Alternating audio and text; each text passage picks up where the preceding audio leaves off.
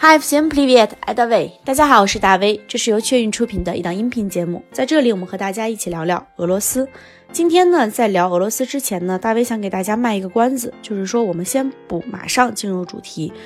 我给大家描述一种飞禽，这种飞禽呢，它经常傲立于高山之巅，并且展翅于万里长空之下。它是一个异常凶猛的。 飞禽也是世界顶级的捕猎者。当他看到猎物的时候，他就会以非常快速的这样的一个速度俯冲下去，每秒的时速呢可以达到七十五至一百米。那我们说这样的一种猛禽，它天生呢就是一个捕猎者，原因就是因为当它在俯冲下的时候，它的头会缩到肩部，并且呢它拥有非常狭长的这样的一个羽翼，它的这个尾羽呢也非常的短小，所以这样都可以帮助它减。减少在空中飞行的阻力。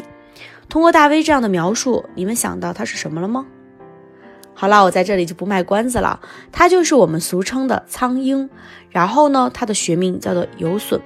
我们说这个游隼和今天的主题呢又有什么样的关系呢？实际上，俄罗斯的高铁呢就以游隼来命名，他们的高铁的英文名字叫做 Sapsan，就是游隼。就是翻译过来呢，就是有损。我们可以把它的这个高铁又称为有损号。我们国家有和谐号，还有复兴号。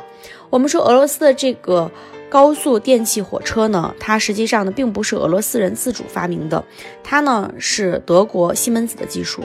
当时呢，我曾经在网络上呢看到过一个段子，就是说目前呢已经有这个古代的传统的四大发明了，但是现在又有新的四大发明，分别就是高铁。共享单车、扫码支付，然后还有一个网购。但事实上呢，这四项呢都不是我们中国的发明，只不过是中国呢在推广和应用方面较为领先，对国外比较有影响，然后呢因而误传。那我们说这个高铁在俄罗斯来讲呢，也同样早就有了这样的一种产物。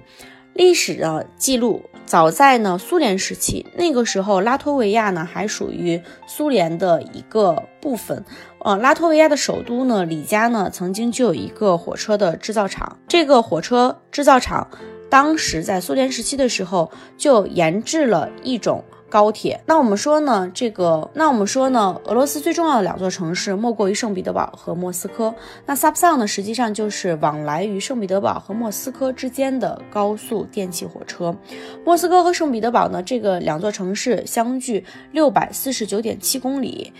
当时呢，俄罗斯引进的是德国西门子的技术。我们说它的这个时速呢。目前为止，最高可以达到两百五十公里每小时。因此，乘坐游隼号从莫斯科到圣彼得堡，或者从圣彼得堡呢到莫斯科，这个时长呢基本控制在三个半小时到四个小时之间。偶尔呢可能会有一些偏差，由于时长的原因，然后包括最关键的就是由于这个我们说的乘车时间的原因。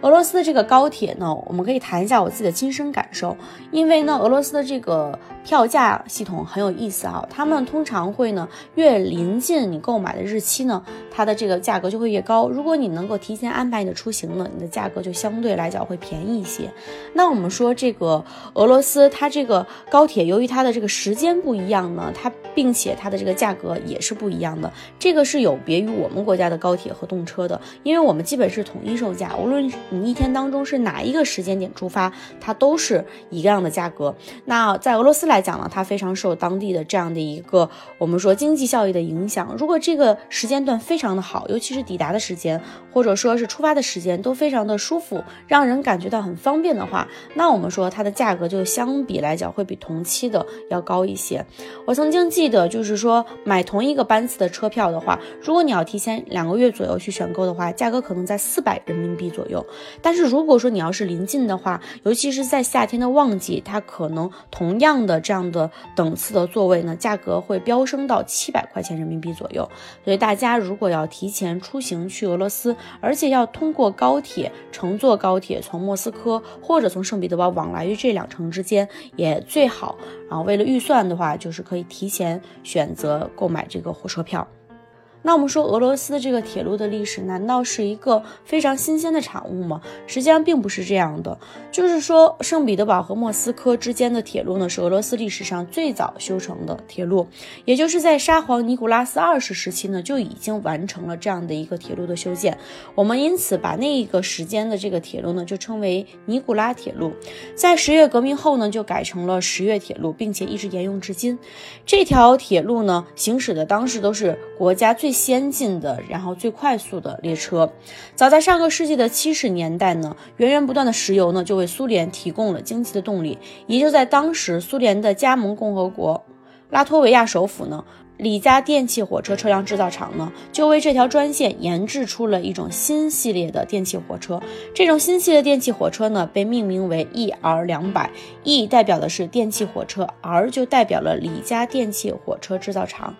而两百呢，则代表这种火车当时的最高时速是两百公里。要知道哈，火车行驶时速两百公里，在当时就是一个神话。于是呢，当时的苏联政府呢，对外的宣传，包括对内的宣传，都是鼓动的势头相当的强劲。他们就宣称，这个两百的时速呢，是社会主义制度的先进优越性的表现。我们说呢，苏联赶超美国，一种不可。阻挡的潮流，直到呢一九八四年的时候呢，这个 ER 两百才开始正式的运营。从两千年开始，ER 两百的机车图像呢就被作为一种特殊的标志印在了火车票上。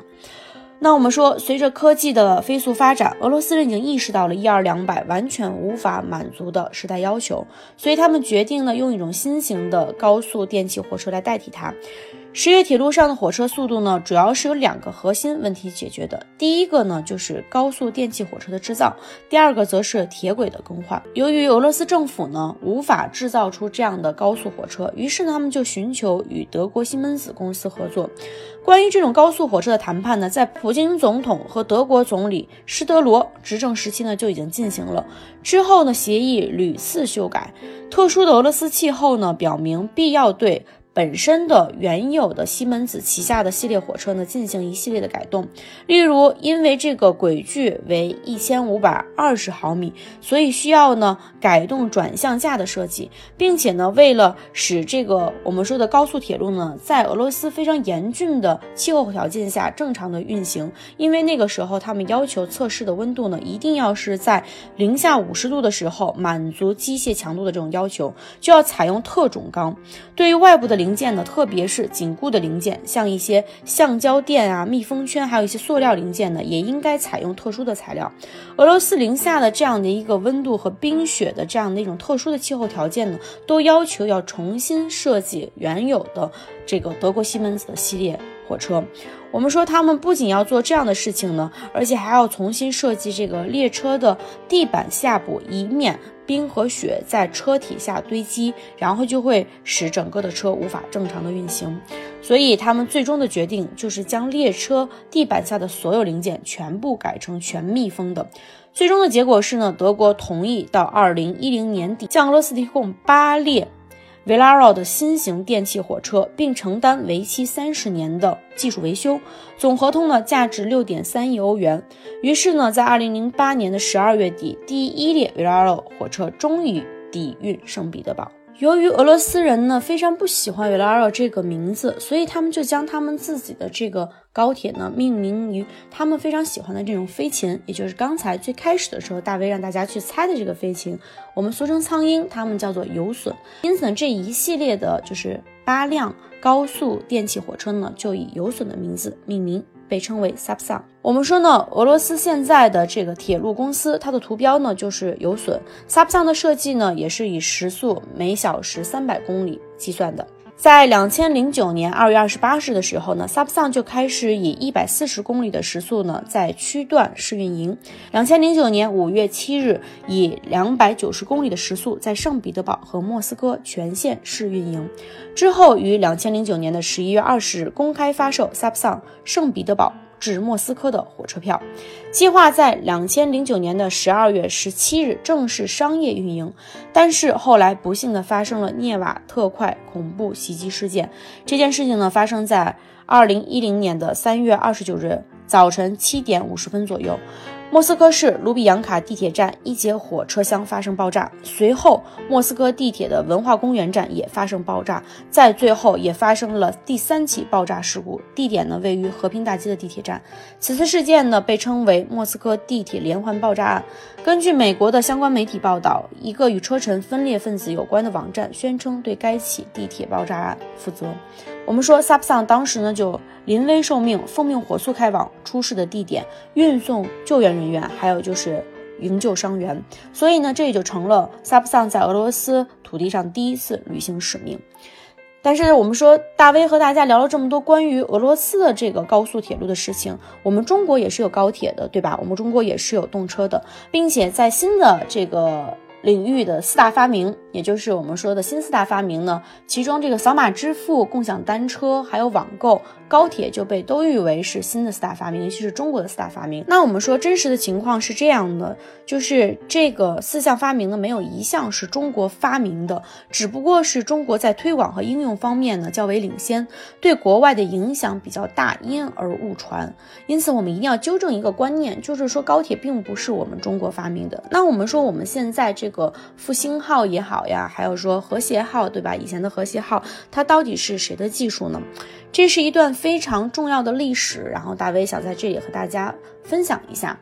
其实早在两千零四年的时候呢，我们国家的铁道部展开了为用于中国铁路第六次大提速、时速两百公里级别的第一轮高速动车组技术引进招标。当时呢，这个事情呢，确切的日期是发生在两千零四年的六月十七日。公告中明文规定，虽然投标的主体是国内的企业，但是它必须已经取得国外先进技术的支持。最终呢，就由德国的西门子公司、加拿大庞迪巴、法国的阿尔斯通以及日本的川崎重工等外企竞争，要和国内的南车四方、北车长客的合作资格。